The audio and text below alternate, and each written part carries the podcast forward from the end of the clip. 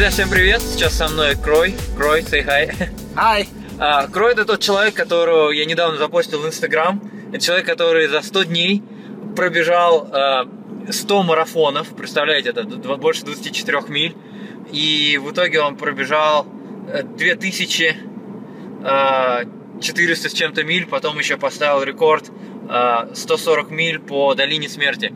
И меня стали спрашивать там, записать интервью с ним. И вот сейчас я как раз это делаю. Крой, I just introduce you.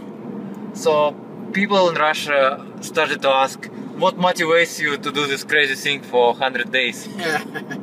so I ran across America 100 days, a marathon a day.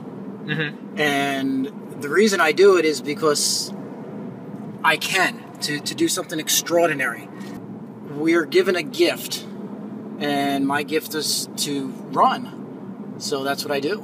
How did you find out that it's your gift? I was inspired by someone else who had run across America. So I had heard of someone else who ran across America, and then I said, if he can do it, why Oh. not me? Oh.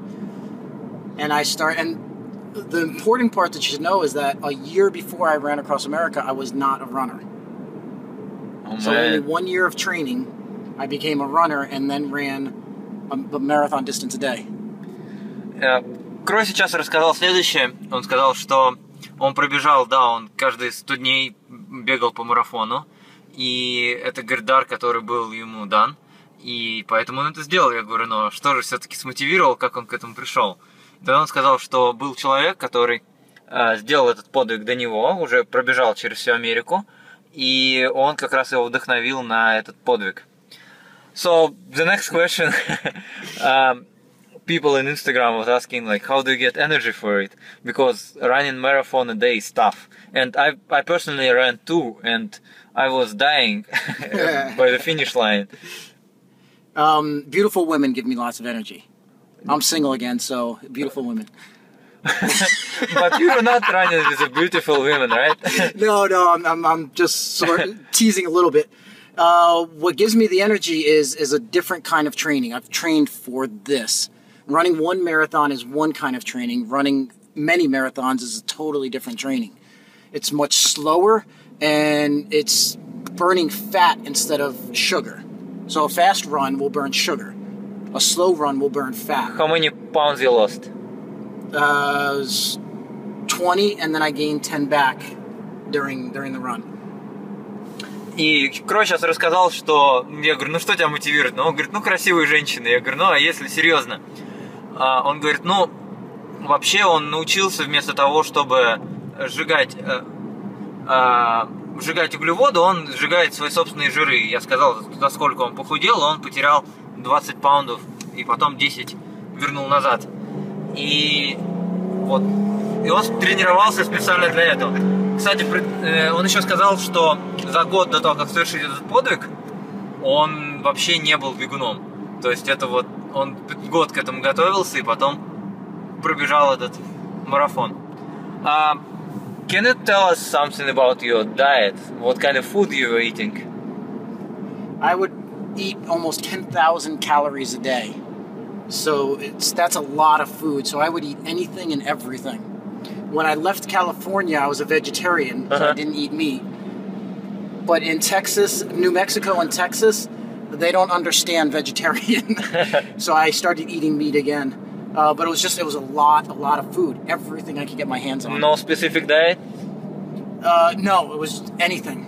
Any supplements? Any vitamins? That I did. I had um, vegan supplements, so it was a, a shake, and it Uh-huh. was all all plant based, so no no meat at all in it, no dairy. Oh, so you were drinking greens? Yes, yeah, pretty much. Uh, so I had two of those. I had two different kinds: Uh, any specific names? Juice Plus Uh huh. and whoops, hold on. I gotta cut people off. Okay, okay. Oops, I don't, I don't want to record. Car accident. So I had Juice Plus and Sun Warrior. Juice Plus and Sun Warrior. Yeah. That's good.